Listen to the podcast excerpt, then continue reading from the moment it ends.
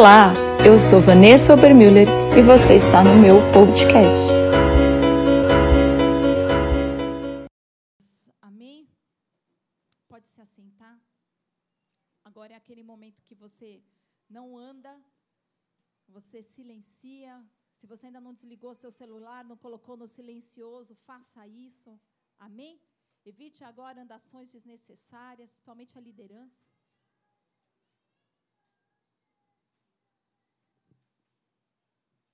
Thaís, ao Joaquim aí. Amém? Glória a Deus. Queridos, na verdade, eu até um tempinho atrás, acho que quando abriu o culto, eu até tinha me esquecido que era carnaval. Hoje, especificamente, hoje eu tinha me esquecido. Eu estava tão envolvida na presença de Deus e naquilo que o Senhor ministrou comigo, que eu só fui me tocar o quão oportuna é essa palavra para o dia de hoje, porque eu vou falar sobre adoração. Diga adoração. Para quem não sabe, para quem não sabe, nós estávamos, eu fiquei aí alguns dias aí, 15 dias aí quase viajando, pregando o evangelho. Amém. Eu estive ali na região dos Lagos no Rio de Janeiro e depois na cidade do Rio. Na cidade, é. Pregando. E em cada ministério eu comecei a observar um comportamento com relação à adoração. E, para minha surpresa, né, eu também notei é, uma adoração almática que tem acontecido nas igrejas, nos ministérios. Isso me entristeceu muito, porque a gente percebe a diferença de quando algo é provocado no espírito, de quando algo é provocado na alma, pela resposta que nós damos ao pecado. Tudo aquilo que provoca uma transformação genuína e verdadeira faz com que você lide com o pecado de uma forma bem diferente, que você não seja conivente com ele. Amém, igreja?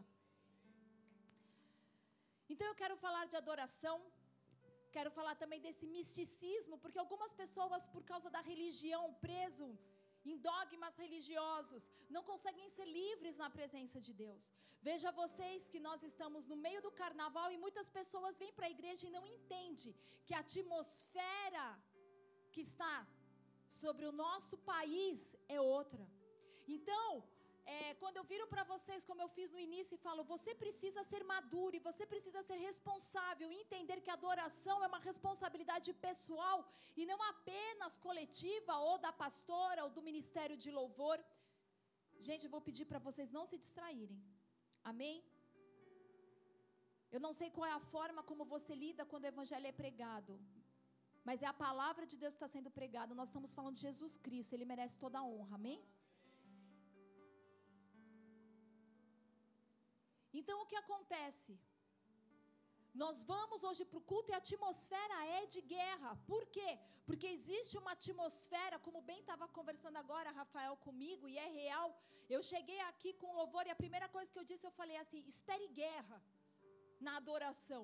Porque o diabo está sendo adorado do lado de fora. E aí os cristãos mornos vêm para a igreja e não conseguem entender o que está acontecendo e não se levantam em adoração e não empurram esse teto de volta, simplesmente sentam passivamente e falam: Nós vamos nos conformar com o mundo. Vocês estão me entendendo? Mas Deus não te chamou para se conformar com o mundo. Romanos 12 diz para você não se conformar com o mundo. Então eu vejo uma igreja que deveria já estar andando em novos níveis, ainda caminhando em meninices, se comportando de forma infantil, que não vem comissionada entendendo hoje eu estou ali como um soldado de Cristo para fazer guerra e levantar o nome de Jesus na terra. Porque esse deveria ser o seu coração quando se dirigiu para essa casa essa noite. Exaltar o nome de Jesus acima de todo e qualquer nome. Amém? E então, se a adoração tem sido muito almática, e não é, não é ruim, queridos, eu quero que você entenda algo. Mas o propósito da adoração não é que você fique na alma. O propósito da adoração é que você vá aos lugares mais altos. O propósito da adoração é que você alcance no espírito. Então não é, não é, não é que seja ruim você estar oferecendo a Deus uma adoração almática, mas significa que é um nível muito raso para se permanecer. Quantos podem dizer amém? E se ela tem permanecido assim, o quanto tem nos faltado de quebrantamento, o quanto tem nos faltado de obediência, o quanto tem nos faltado de pureza. Quem esteve no evento de sexta-feira que eu preguei, o Abala e Ilhabela, me ouviu pregar a respeito de Lúcifer. Quem estava lá? E como nós subestimamos os ardis dele como nós, como igreja, subestimamos, subestimamos as investidas de Lúcifer contra nós. O quanto somos nécios e o quanto somos leigos na palavra. O quanto você pensa entender muito de adoração e quer guerrear contra um anjo que foi colocado à frente de toda adoração. Então, quando nós estamos falando de adoração a Deus, você precisa entender que nós estamos falando de guerra espiritual. Diga guerra espiritual. Agora, para que você entenda o palco dessa batalha, que é a adoração, você precisa entender aonde ele estava e onde ela ocorreu pela primeira vez. Então eu quero que você abra comigo sua Bíblia lá em Ezequiel 28, versículo 12.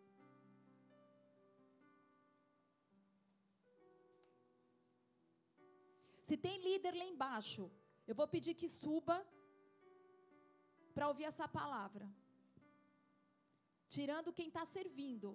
Líderes do ministério que for, que está lá embaixo, eu vou pedir que suba. Veio para a igreja, foi para escutar o evangelho. Sim ou não? Quisesse comer, tivesse ido para a vila. Amém? Amém, igreja? Você sabe por que Ananias e Safiras não morrem mais nos dias de hoje? Atos diz assim: que dois caras, né, na verdade um casalzinho, foi diante de Deus e deu uma oferta meia boca, prometeu fazer uma coisa e no final fez outra, e os caras, né, foram fulminados. Assim que chegaram na porta, morreram. Você sabe por que hoje na igreja a gente não vê gente caindo morta? Graça de Deus, claro, graça de Deus. Mas sabe por quê? Por falta de Pedros. Quando aquele Ananias e Safira caíram, tinha um Pedro lá para falar a verdade para o povo. O povo não quer mais Pedro. Nós estamos hoje como o povo com Moisés. Sobe você, fala você e a gente vai ficar aqui no arraial. Vocês estão me entendendo? Ananias e Safiras não têm morrido mais porque não tem Pedros na igreja. Os profetas de hoje estão todos corrompidos, falando aquilo que o povo quer ouvir: a benção, a prosperidade, o carro novo, a campanha do amor, do sabonete do amor, da aguinha santa.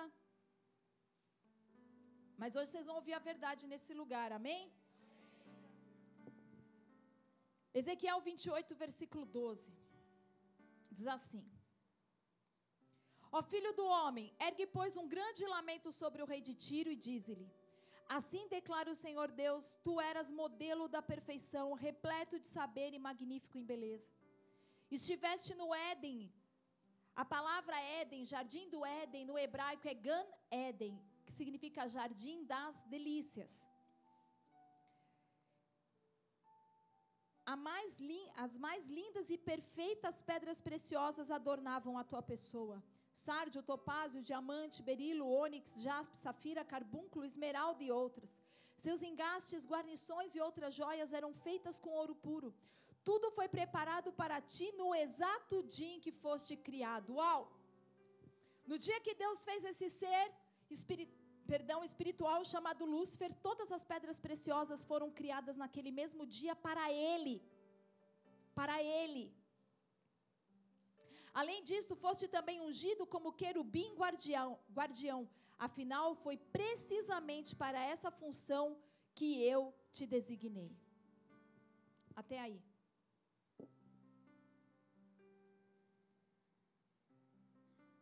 Olha o que o versículo 13 que eu acabei de ler diz: que ele estava no Éden. Diga assim: estiveste no Éden. Por que, que você precisa pensar nisso? Lúcifer estava no Éden, o jardim de Deus.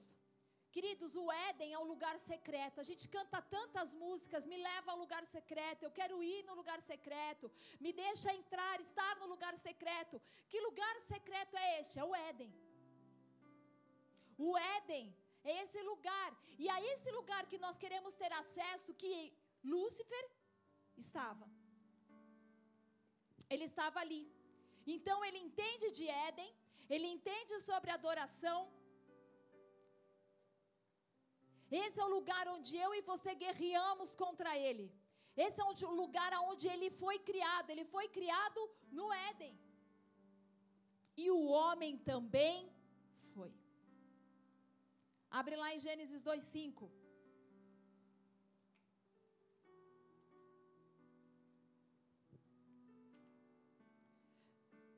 Não havia brotado nenhum arbusto sobre a terra e nenhuma erva dos campos tinha ainda crescido, porque o Senhor não havia feito chover sobre a terra e não havia homem para cultivar o, o solo. Entretanto, fontes de água brotavam da terra e regavam toda a superfície. Não, não é isso que eu quero ler, não. Peraí.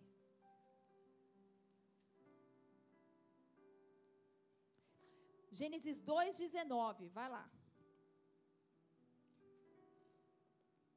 Sendo assim, o Senhor modelou do solo todos os animais selvagens e trouxe as aves do céu, e em seguida trouxe a presença. Não, peraí. Misericórdia, intercessão, ora.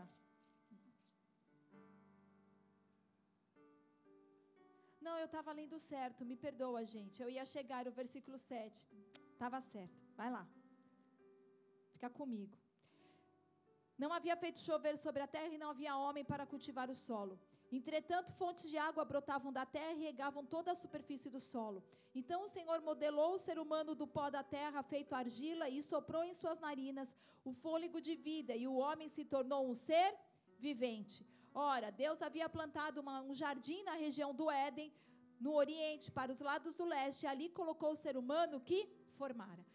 Por que, que eu estou te falando isso? Para mostrar que tanto Lúcifer como o primeiro ser humano foram feitos do Éden da terra, né? Deus formou o homem da terra do Éden. Lúcifer é um ser espiritual, não foi formado da terra, mas eles foram formados de um mesmo ambiente. Diga assim: ambientes são importantes. Agora, se ele foi formado do mesmo ambiente, ele entende sobre Éden, ele entende sobre adoração e ele entende sobre você. Ele entende a sua mentalidade, ele entende as suas motivações, ele entende os seus enganos. Sim, ele te conhece. E nós estamos no ringue totalmente equivocados, produzindo um incenso falso e um fogo estranho. Porque se eu não estou dando a Deus a adoração que Ele quer, queridos, adoração meia-boca Deus não recebe. Fala para alguém como profeta agora. Fala assim: adoração meia-boca, Deus não recebe. Então, se Deus não recebe, quem recebe essa adoração? Lúcifer. Deus recebe uma adoração verdadeira. A falsa, ele não recebe.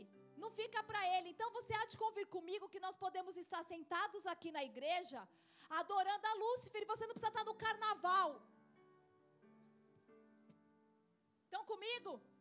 Você não precisa estar lá no carnaval pulando. Simplesmente você está aqui dentro mas não está com o coração alinhado com o trono de Deus. Quando a gente canta, você precisa entender que você não está aqui para cantar musiquinha, você está aqui para expressar uma verdade. Então, quando a gente canta uma adoração sem distração e você está olhando para o meu tênis, você está dando uma adoração para Lúcifer. Porque você está distraído. Quando você está aqui cantando uma adoração e está olhando para o bumbum da irmã, porque tem, nem todo mundo está na igreja está liberto. Você não está adorando Jesus Cristo. Vocês estão comigo, igreja? Quando você está adorando e está preocupando com a chapinha, se desmontou o cabelo, você também não está adorando Jesus Cristo, porque você está distraído. É uma adoração sem distração. Isso é tão louco, né? Porque a gente pensa que porque pega uma Bíblia e vem para dentro da igreja, Nós somos também os vice-querubins ungidos da guarda. Faz para alguém do teu lado. Não, não, não. Agora abra comigo em Josué. Porque adoração é guerra. E eu quero compartilhar com vocês a revelação que Deus me deu.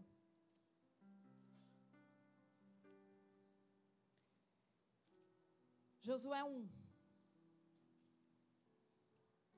Queridos, adoração é guerra, adoração é um lugar a ser conquistado. Preste atenção no que eu estou falando. Adoração é um lugar a ser conquistado. Deus incumbiu Josué de conduzir o povo na terra prometida. Josué, que foi o sucessor de Moisés. Deus levantou Moisés para libertar o seu povo, tirá-los da escravidão do Egito e conduzi-los pelo deserto até a Canaã, terra da promessa. Moisés, ele tem um nome curioso, porque o nome Moisés significa tirado das águas.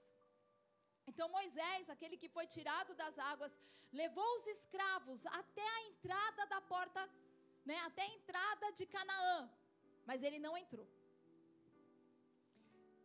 Isso é louco porque como um João Batista que batizava as pessoas na água, por isso o nome dele Batista, ele preparou o caminho do Senhor. Moisés também preparou o caminho para a entrada na terra prometida, mas ele não entrou. E João Batista também não entrou.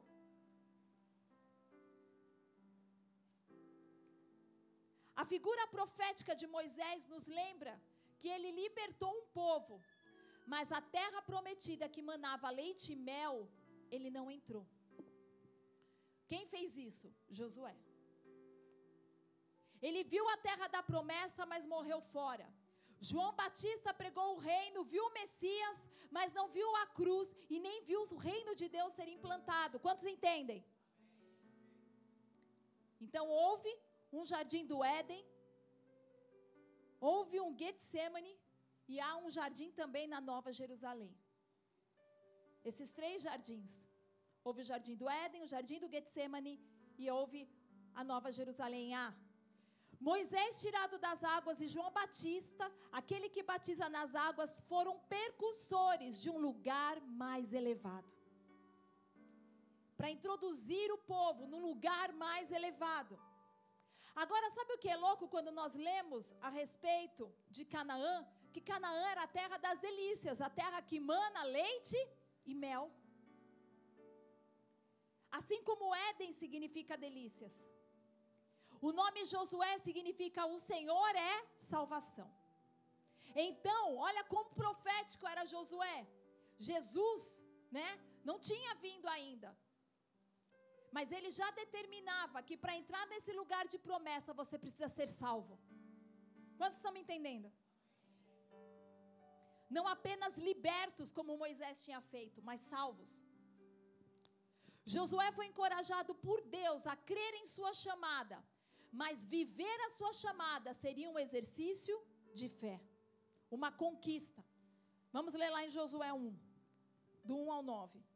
Logo após a morte de Moisés, servo de Yahvé, falou o Eterno a Yehoshua bin Nun, Josué filho de Nun, ministro de Moisés, e ordenou-lhe: Moisés, meu servo, morreu. Agora levanta-te. Olha para alguém e fala assim: levanta-te.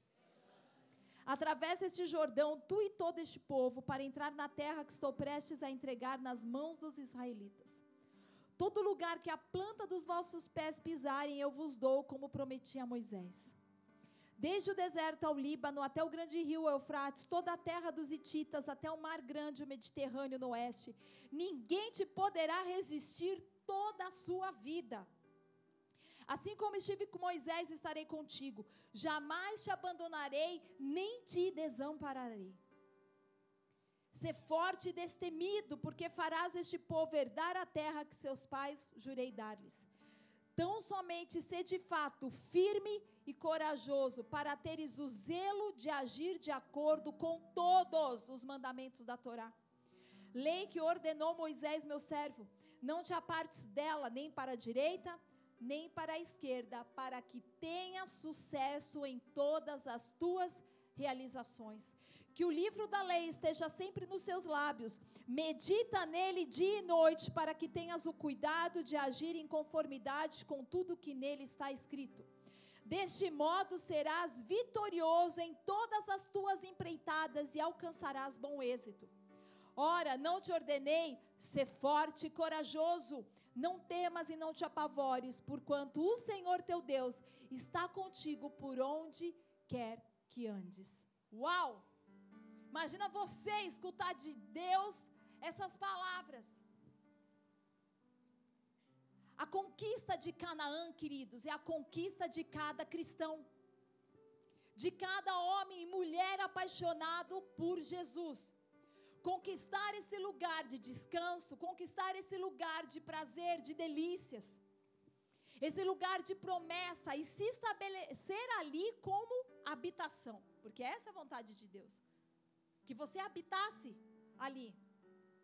Josué era menino no Egito, mas ele creu e não duvidou. Você não precisaria abrir comigo, mas eu vou ler para você.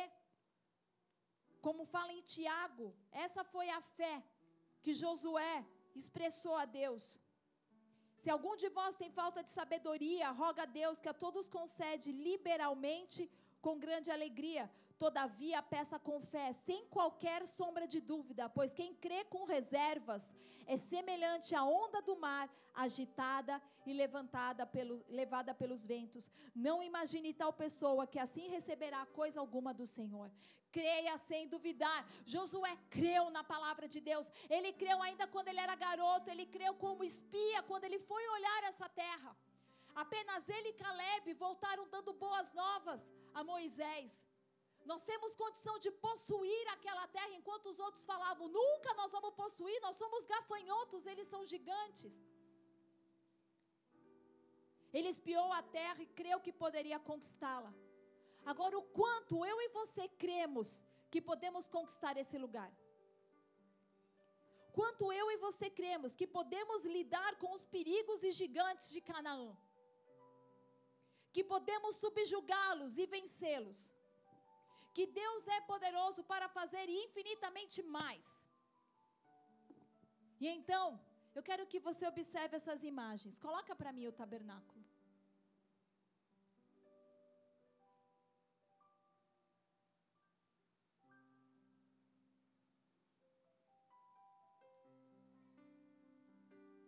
Eu queria a primeira imagem mais simples.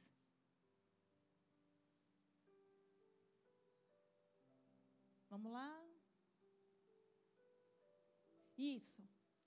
Vocês estão vendo bem aí? Não? Agora está vendo? Olha só. Isso daí é um rabisco, mas que você consegue entender o desenho do tabernáculo. Deus pediu que Moisés fizesse um tabernáculo para ele. E então, ali você vê a porta, depois você vê o altar do holocausto, do sacrifício, e a bacia de bronze. Esses dois artefatos, o altar e a bacia de bronze, eles estão no átrio, que é o lugar mais externo. E no átrio qualquer pessoa poderia entrar. Se todos nós fôssemos israelitas agora, o povo hebreu, você e eu poderíamos entrar sem problema algum nesse lugar. Aí depois vinha mais uma cortina que separava o outro ambiente, aonde estava um candelabro, a mesa e o altar do incenso. Esse outro ambiente tinha esses três utensílios e aí dividia o próximo ambiente, que é o santíssimo lugar, que ficava a arca de Deus e o propiciatório. Por que, que eu quero que você entenda isso? Porque no átrio todo mundo podia ir, mas no santo lugar, no santo lugar só os sacerdotes e no santíssimo lugar só o sumo sacerdote. Então, esse cara, para entrar na presença de Deus, lá onde estava a arca, ele tinha toda uma série de qualificações para poder estar nesse lugar sem morrer, por causa que a presença de Deus fulminava quem tivesse, né, em pecado.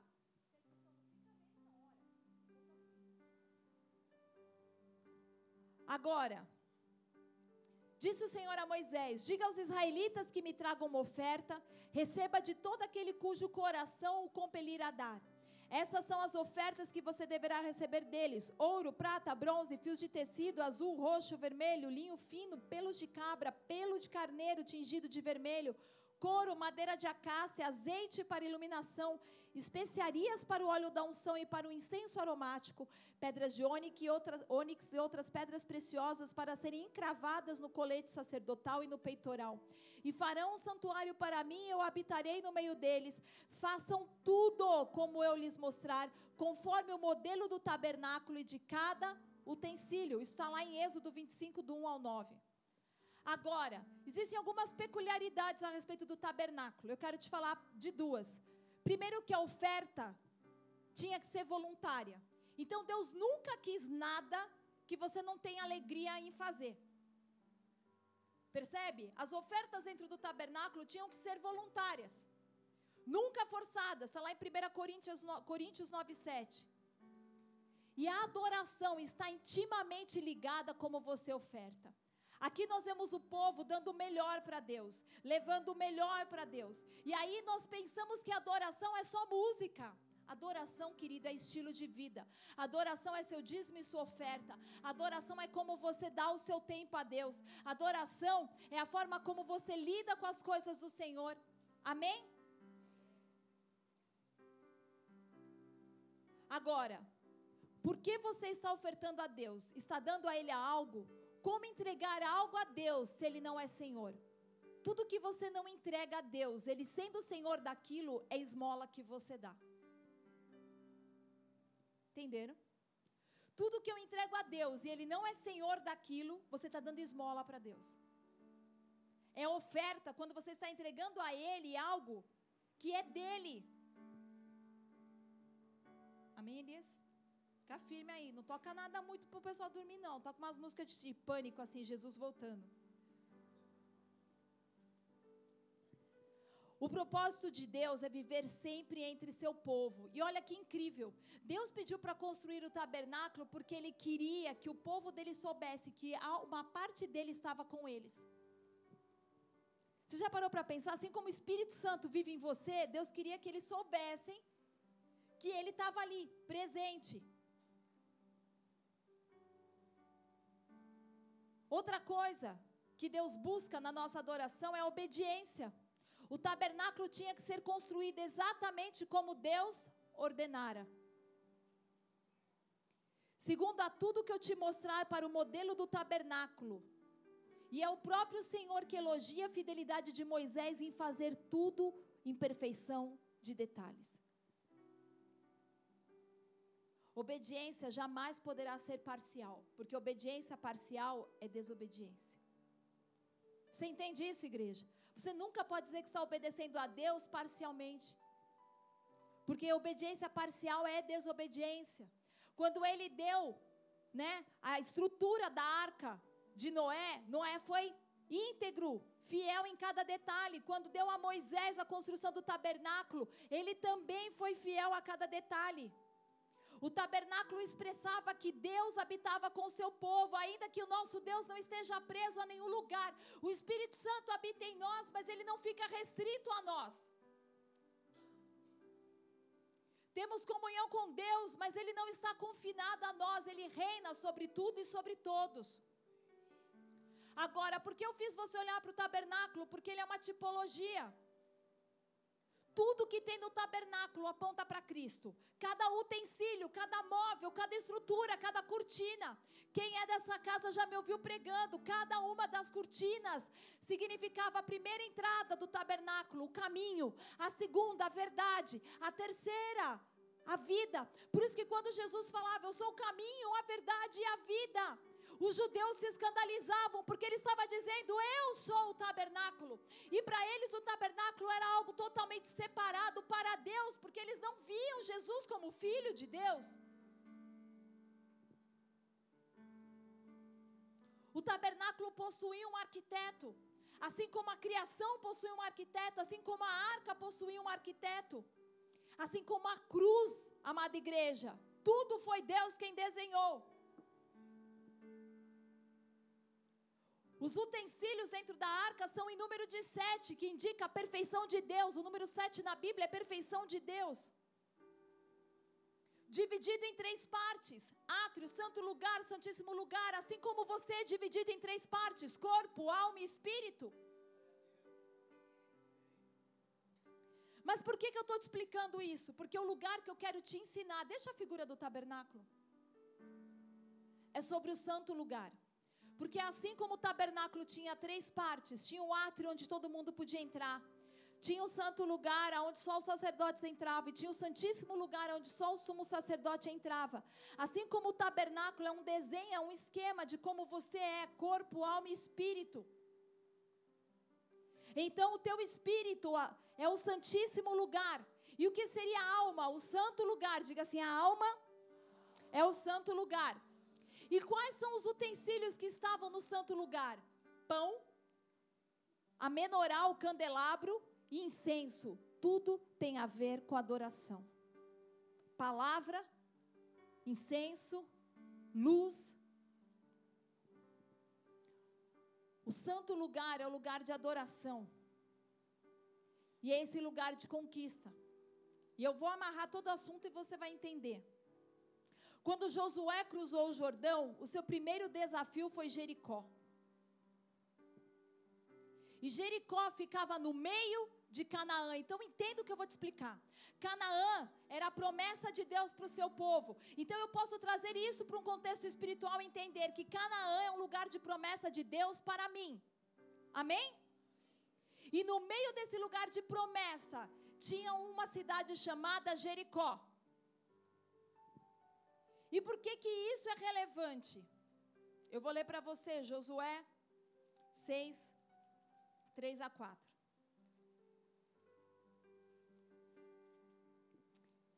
Vós todos os combatentes dai uma volta ao redor da cidade, cercando-a uma vez. E assim o farei durante mais seis dias. Sete sacerdotes levarão cada um seu chofar, sua trombeta feita de chifre, de carneiro à frente da arca. No sétimo dia marcharão todos sete vezes ao redor da cidade, e os sacerdotes tocarão as trombetas. Então, quando as trombetas soarem um longo toque, todo o povo bradará um forte grito de guerra, e as muralhas da cidade ruirão, e o povo atacará, cada um do lugar onde estiver posicionado. Josué, filho de Num, convocou os sacerdotes e lhes ordenou: Tomai a arca da aliança, e sete sacerdotes tomem sete chofares, trombetas, e sigam à frente da arca de Israel. Olha só que curioso isso. Você tinha notado quanto número 7 tem na ordem de Deus? Ele fala para Josué tomar sete sacerdotes, sete trombetas, no sétimo dia rodar sete vezes. Quatro pontos ele manda cobrir em perfeição. Agora, o que foi louco que Deus me falou? Que Deus me falou que Canaã é a nossa alma. Vocês estão me entendendo? O lugar onde está a promessa de Deus, a nossa alma. E Jericó é uma fortaleza dentro da nossa alma. Vocês estão me entendendo? Jericó é uma cidade fortificada. Então, quando o povo foi liberto, ele falou: agora existe uma questão com a adoração que eu quero te ensinar. Você precisa entrar nesse lugar de promessa chamado Canaã.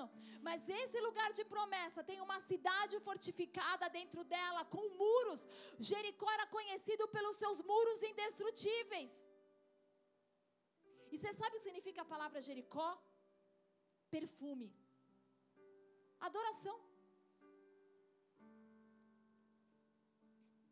Agora, o que é uma fortaleza espiritual? É algo que controla todo o seu ser, a maneira como você pensa, a maneira como você se comporta, a maneira como você lida com as situações, o seu temperamento explosivo ou a sua dificuldade de perdoar é uma fortaleza.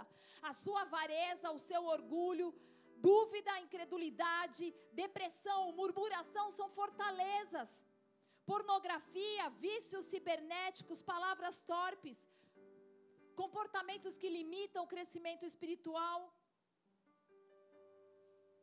E sabe onde a gente perde o ponto? Porque o diabo é paciente. Ele te conhece melhor do que você mesmo. E ele sempre tem uma estratégia para a guerra. Você entrou aqui sem estratégia para o carnaval. Porque se você tivesse entrado com estratégia, não precisava ter escutado o profeta da casa falar para você: se levanta em adoração.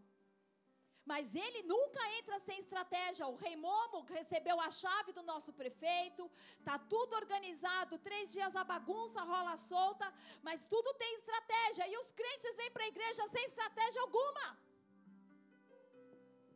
Mas a igreja quer ouvir como eu alcanço a bênção. Aí tá todo mundo acordado. Como eu ganho um marido? Como eu troco de carro? Aí a igreja vibra. Aí vem um pastor, porque eu vejo isso.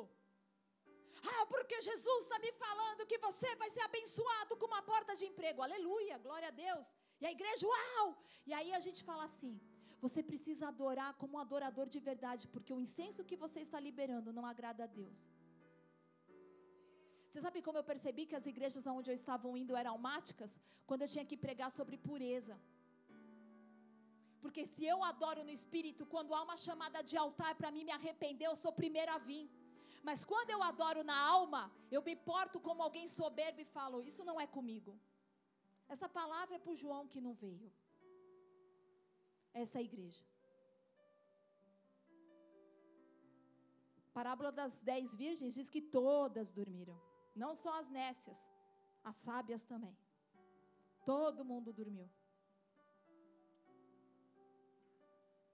O que nós queremos de verdade nas igrejas? Jesus ou a benção? Estamos aqui por causa de Jesus ou por causa da benção? Jericó é uma antiga cidade bíblica situada na Palestina, às margens do Rio Jordão. O nome Jericó significa perfumado e deriva da palavra cananeia, que tem o mesmo significado.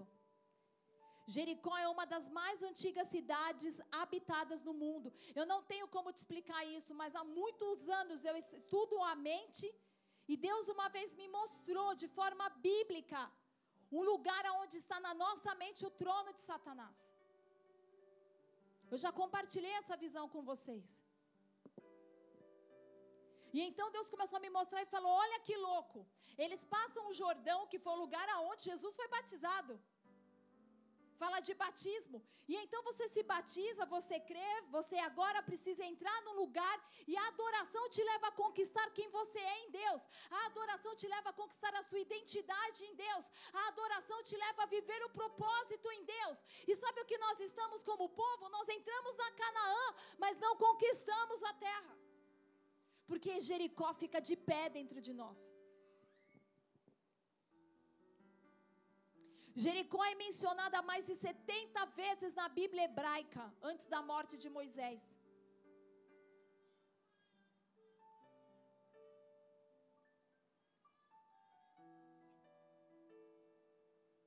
Agora observe, as instruções para Josué foi que ele rodeasse aquele lugar em silêncio.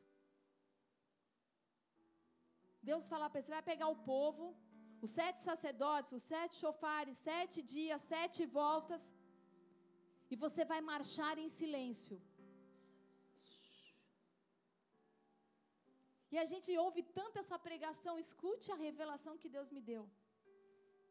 Para destruir Jericó, você precisa. E o que, que é esse silêncio? Oração, leitura da palavra a adoração passa pelo silêncio. A adoração passa pela contemplação. Pela busca a Deus. Adoração não é barulho, adoração é conquista, é vencer e derrubar barreiras, é entrar e, acessar lugares e avançar no propósito. E sim, há gigantes nesse lugar. Canaã era repleta de gigantes. Todo o processo de Deus tem seus gigantes e você precisa vencê-lo. Todo o processo de Deus tem seus gigantes e nós precisamos vencê-los. Agora há uma diferença entre Golias e os gigantes da Canaã. Qual é, pastora? Golias é o gigante que te separa da sua chamada. O Golias que cada um de nós temos que vencer é o que nos separa da nossa chamada. E os outros gigantes da terra de Canaã? O que são esses gigantes? São os que te impedem de adorar. Estão comigo? Os gigantes dentro de Canaã são aqueles que roubam a tua adoração, roubam o teu coração de Deus. Quando nós marchamos contra Jericó, quando você senta e ouve atentamente a palavra que está sendo pregada, sem distração, você está, ó, silenciando a tua mente para ouvir a voz de Deus. Agora vê se como a gente pode derrubar esse lugar, esse altar dentro da nossa cabeça, se durante a palavra de Deus está todo mundo com um monte de barulho aqui dentro. Preciso fazer isso, preciso comer, preciso ir não sei o quê, preciso pagar conta, preciso. Jericó não cai desse jeito.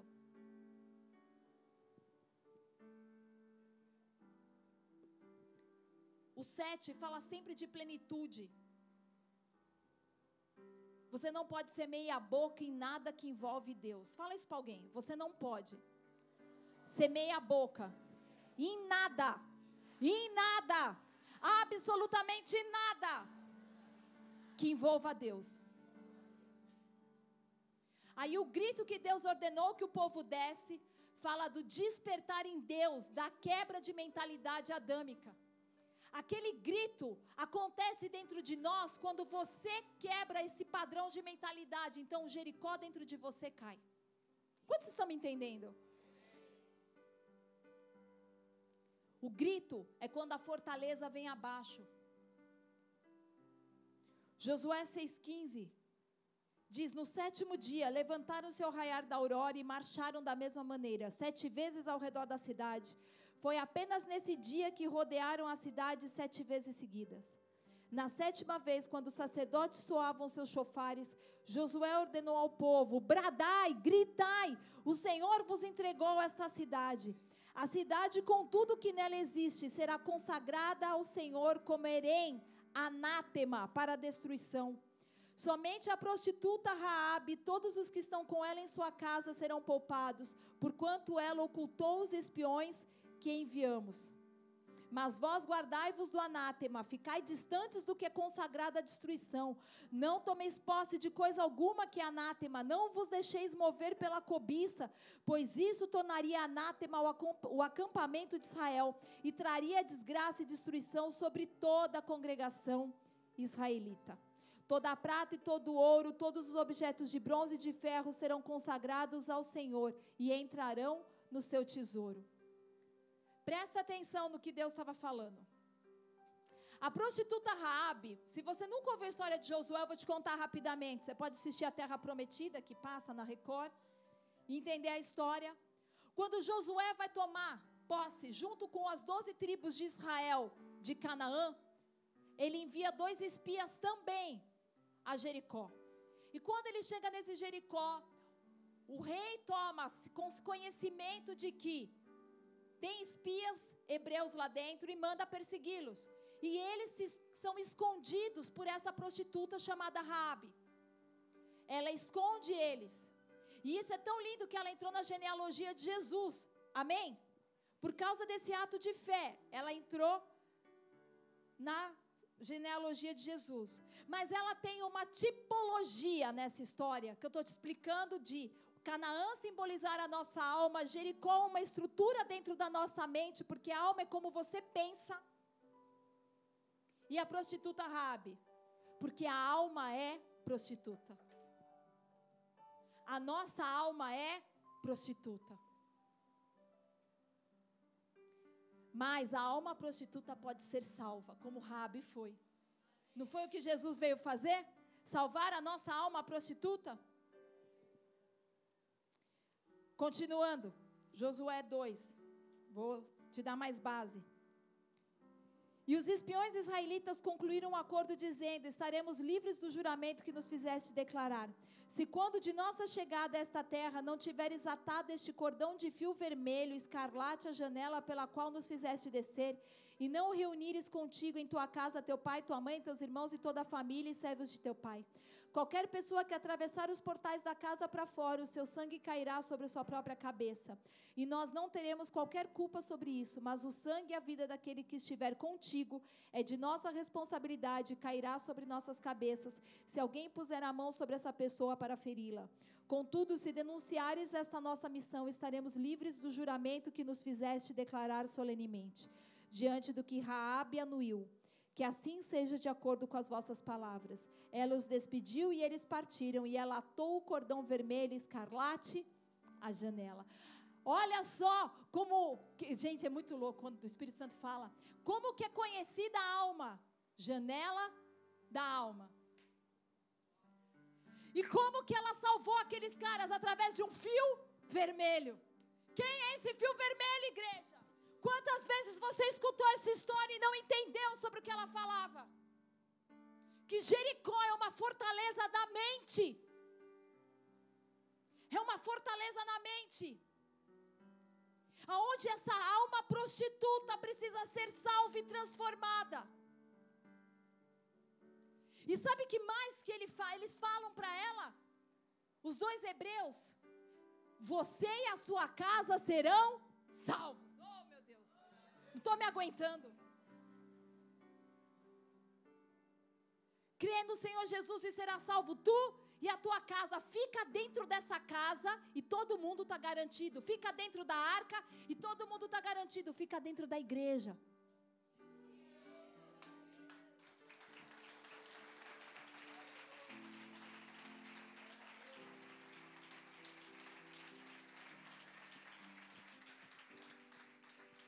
E assim como no céu tinha Lúcifer, no jardim a serpente, que era ele também, Assim como na arca tinha um corvo, que era ele também.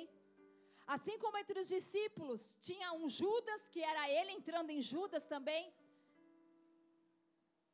Esse campo de batalha não ficou sem a presença dele.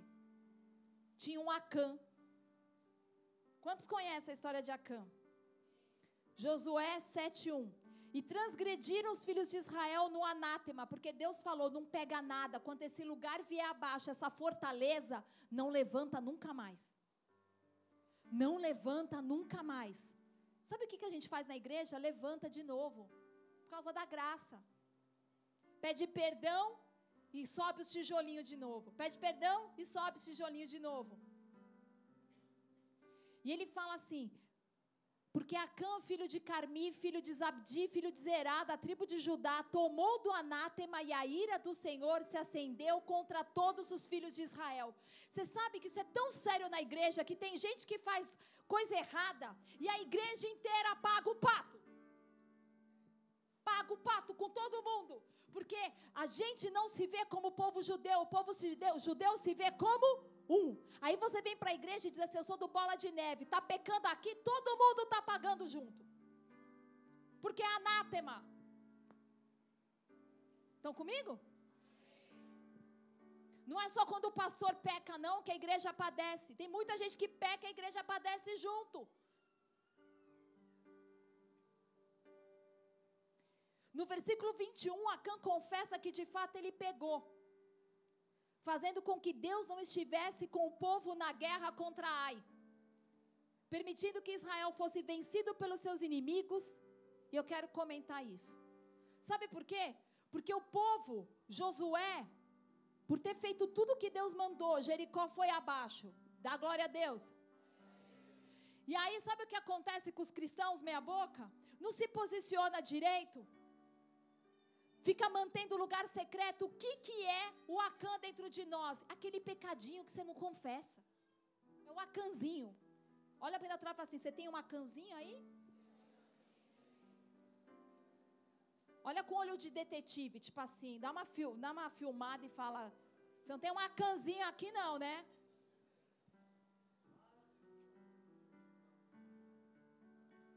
Aí o povo vai contra uma batalha com uma cidade que já estava praticamente vencida. E eles perdem feio. E em Ai, eles perderam feio.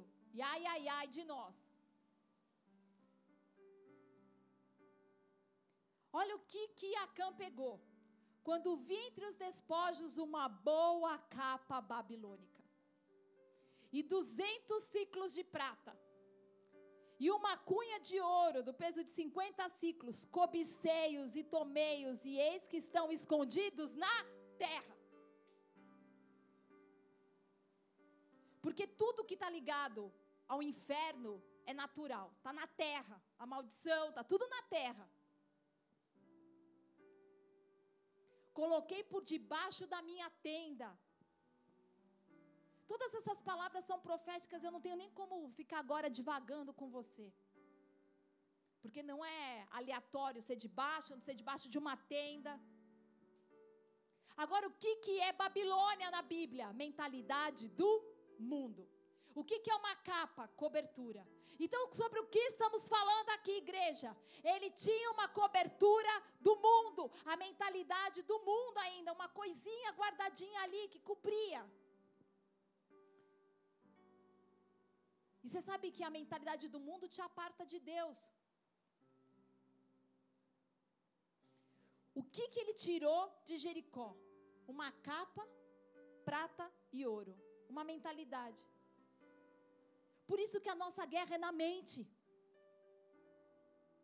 Agora, quanto de Acã há em nós? Quantos anátemas nós temos? Lugares que retemos, comportamentos que retemos, sem confessar, sem entregar a Deus. Retemos capa, retemos prata, retemos ouro. Adoração é obediência, adoração é oferta, é dar a Deus tudo. Qual foi a sentença para Cã? Ele foi apedrejado fora de Israel, junto com todos os seus filhos. Queridos, os muros de Jericó precisam cair. Os muros de Jericó precisam virar abaixo. Precisamos entrar nesse lugar de intimidade genuína com Deus. A adoração começa com essas voltas que você dá para quebrar essa estrutura de mentalidade. Em silêncio, lendo a palavra, ouvindo uma pregação, meditando no Senhor, contemplando a Deus.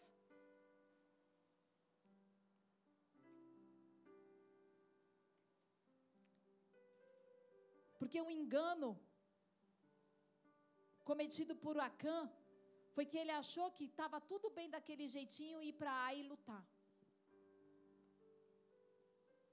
Deus nos chamou para um lugar de descanso e de alegria nele, chamado Canaã, chamado Éden, desde o início. E ele espera que nós possamos crescer na adoração, para fazer com que essa mentalidade venha abaixo. O que derruba Jericó em nós? Adoração adoração. Mas não é essa adoração almática que eu tenho visto nas igrejas. As pessoas pulam, babam, choram, sapateiam. Mas quando você fala de pecado, não há conserto. Quando você fala de quebrantamento, não há lágrimas. Quando você fala de arrependimento, só tem remorso. Nós estamos num lugar que Deus nos chamou para ir muito mais fundo. A vontade de Deus é que todo aquele lugar fosse conquistado, subjugado e dominado, porque foi para isso que Ele nos criou. Mas há os anátemas, há os anátemas, a mentalidade do mundo.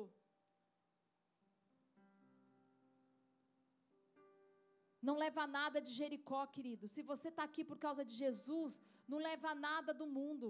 Deixa o mundo com o mundo. Anda em novidade de vida. Derruba Jericó dentro de você. Sabe por quê? Porque é questão de tempo. Você vai apanhar em ai.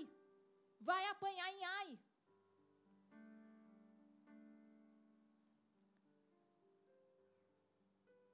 Quanto mais a sua adoração é verdadeira, mais dependente de Cristo você se torna. Quanto mais a tua adoração é verdadeira, mais é sobre Ele e menos sobre você. Quanto mais adoração, a sua adoração se torna verdadeira. Você tem dinheiro, você adora. Você está feliz, você adora. Você está triste, você adora. Você está decepcionado, você adora. Você está com gripe, você adora. Você não adora por causa dele, você adora para Ele.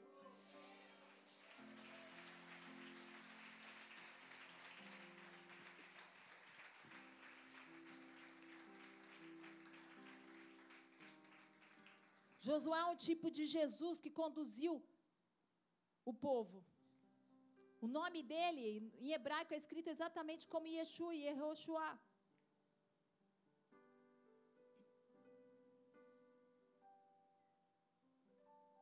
Ser forte e corajoso, Deus falou. Deus fala para você essa noite. Ser forte e corajoso.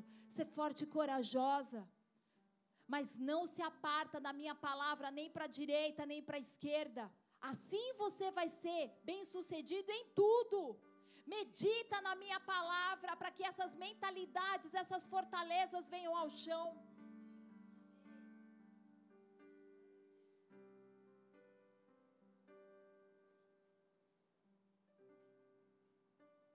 A gente está tão preocupado com Jericó lá fora e Jericó está aqui dentro. A gente está tão preocupado com as vidas que se perdem lá fora e você está perdido dentro de você mesmo. Nós estamos tão preocupados em sermos relevantes lá fora e não estamos sendo relevantes aqui dentro. Quando é que nós vamos entrar nas igrejas entendendo quem nós somos de verdade em Deus? Quando é que nós vamos entrar nas igrejas para dar a Deus de verdade aquilo que Ele merece, não o que você quer dar? Deus continua sendo o arquiteto da igreja, querido. O tabernáculo, a glória de Deus só invadiu o tabernáculo quando cada peça estava no seu lugar. Aí você vem aqui e fala com boa vontade, mas eu gosto desse copo aqui. Mas Deus mandou colocar esse copo aqui, ó. Aqui na segunda linha. E querida, a glória de Deus não entrou no tabernáculo enquanto o copo não estava na segunda linha, como ele falou. Então vamos lá, deixa eu aprofundar com vocês, eu estou encerrando. Será que de fato a gente tem visto a glória de Deus nas igrejas? Nos cultos? Ou é a nossa alma barulhenta que produz incenso? Porque a glória de Deus só entra onde está tudo no seu devido lugar. Está tudo no seu devido lugar dentro de você? Está tudo no seu devido lugar no teu casamento? Eu não estou falando de perfeição, eu estou falando de obediência. Vocês estão me entendendo? Eu não estou falando de perfeição, eu estou falando de obediência. É a vontade de querer fazer certo e dirigir, se conduzir a fazer certo. Eu não vou adorar de qualquer jeito porque existe uma adoração verdadeira e a minha não está sendo verdadeira. Está tudo no seu devido lugar. Eu não vou dizimar de qualquer jeito, porque existe um dízimo verdadeiro. Está tudo no seu devido lugar.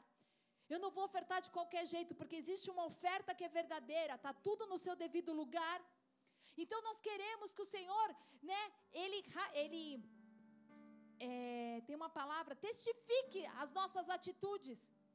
Mas está tudo no seu devido lugar. O seu tempo de oração com Ele está no devido lugar. O seu tempo de meditação na palavra está no seu devido lugar. A igreja está cheia de gente que ora, profetiza, começa o louvor. Que lindo. Mas está tudo dentro do seu devido lugar. Piton fala que nem o Espírito Santo. Já expliquei isso para vocês. Gente que profetiza e é Piton falando, não é o Espírito Santo. Gente que ministra e é Piton falando, não é Espírito Santo. E é muito parecido. Como que você sabe a diferença? Discernimento do Espírito. Olha o fruto. Eu nem quero ouvir oração de gente que não tem fruto. Pôr a mão na minha cabeça, orar por mim. Que fruto que você tem? Qual é o teu fruto? Qual é o teu fruto? Vocês estão me entendendo? Qual é a adoração? Qual é a adoração que você tem produzido? Qual é o som que sai da sua vida? Na hora que o Senhor fala brada e grita, qual é o som que sai? Jesus. Jesus. E é tão louco que lá na sede tem uma fileira desse tamanho só de surdos. Eles não escutam, mas eles sentem a vibração. E quantas vezes, né, amor, a gente está lá na igreja e a gente olha a igreja morta. E a gente olha para a galeria e os surdos estão adorando a Deus de verdade. Eles estão lá quebrantados, quebrantados, quebrantados. Porque adoração não é barulho. Adoração não é barulho. Você não derruba Jericó com barulho, não é no grito. Cai Jericó, cai Jericó, cai Jericó. Sete voltas e sete fala, faz com perfeição o que eu mandei você fazer. Com excelência. E então Jericó vem abaixo. Sabe por que você não é livre do seu pecado? Você não está dando as sete voltas, você está dando duas. Cai Jericó, não cai, quem cai é você.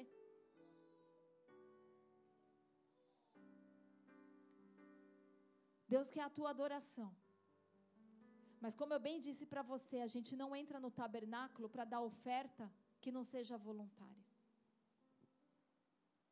Que não seja a tua verdade. Qual é a tua verdade nesse lugar essa noite? Qual é a tua verdade nesse lugar essa noite? Aonde Jericó ainda está de pé dentro de você?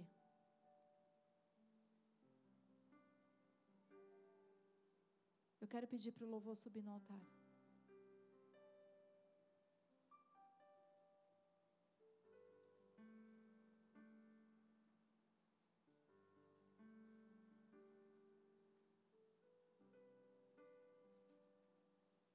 Ontem a gente teve uma festa aqui, todo mundo feliz. Mas domingo vem para o culto, você tem que estar tá tão feliz quanto. Estão comigo? Mas aí a gente vê, tem alegria para dançar, como que era a música? Vocês fizeram fazer assim? Geral, vem geral, vem geral. E aí eu vejo os teens assim. É alma. Isso é alma.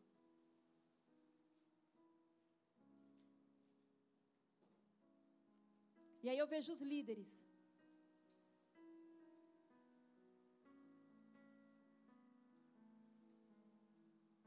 A nossa alma é prostituta.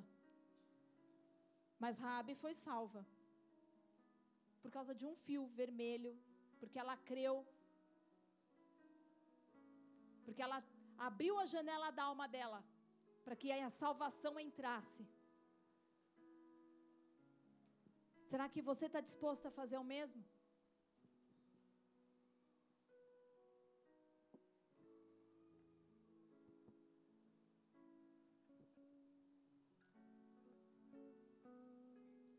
Será que você está disposto a marchar até que essa fortaleza caia da sua mente? Até que você tenha a mentalidade de Cristo? A tua mente tem muito mais da mente de Lúcifer do que da mente de Jesus, meu querido. Por isso que o Senhor fala que a nossa mente tem que ser renovada todo dia. Eu quero ser mais parecido com Jesus. Todo dia eu quero ser mais parecido com Jesus. Todo dia eu quero ser parecido com Jesus. Todo dia eu quero pensar mais como Jesus. Todo dia eu quero falar mais como Jesus. Todo dia eu quero fazer as escolhas que Jesus faz. Mas a verdade é como Paulo disse: o bem que eu quero eu não faço, e o mal que eu não quero eu acabo por fazer, porque a alma é prostituta. Você precisa começar a entender o que, é adoração e o que, que ela faz dentro de você. Adoração derruba Jericó. Adoração derruba essa cidade fortificada. E se esse é você com entendimento do que é adoração, eu quero que você se coloque de pé no seu lugar.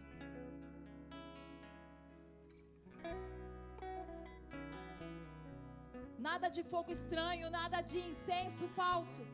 Adoração genuína a Deus. Adoração genuína a Deus. Eu oro pelo dia em que não precisaremos mais falar para a igreja. Erga suas mãos, abra os seus lábios, fale palavras de amor a Deus, porque você sabe que é isso que Ele quer que você faça. Santo.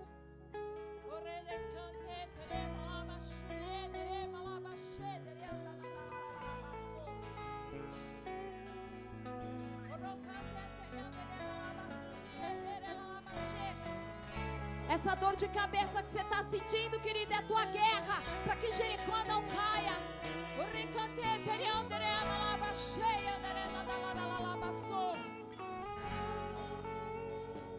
Pessoas que estão com dor de cabeça. Porque Jericó está de pé ainda dentro de você. E a tua escolha essa noite é se ela cai ou se ela permanece de pé. Oh, recante, Oh.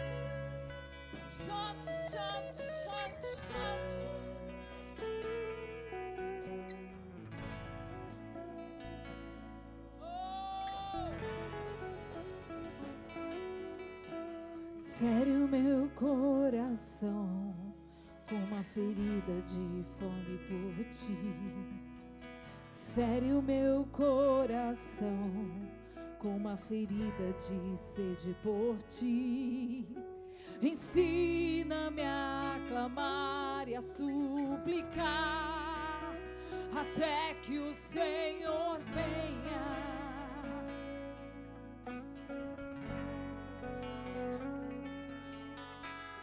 Fere o meu coração com uma ferida de fome por ti. Fere o meu coração com uma ferida de sede por ti. Ensina-me a clamar e a suplicar até que o Senhor venha. Fere o meu coração, fere, fere o meu coração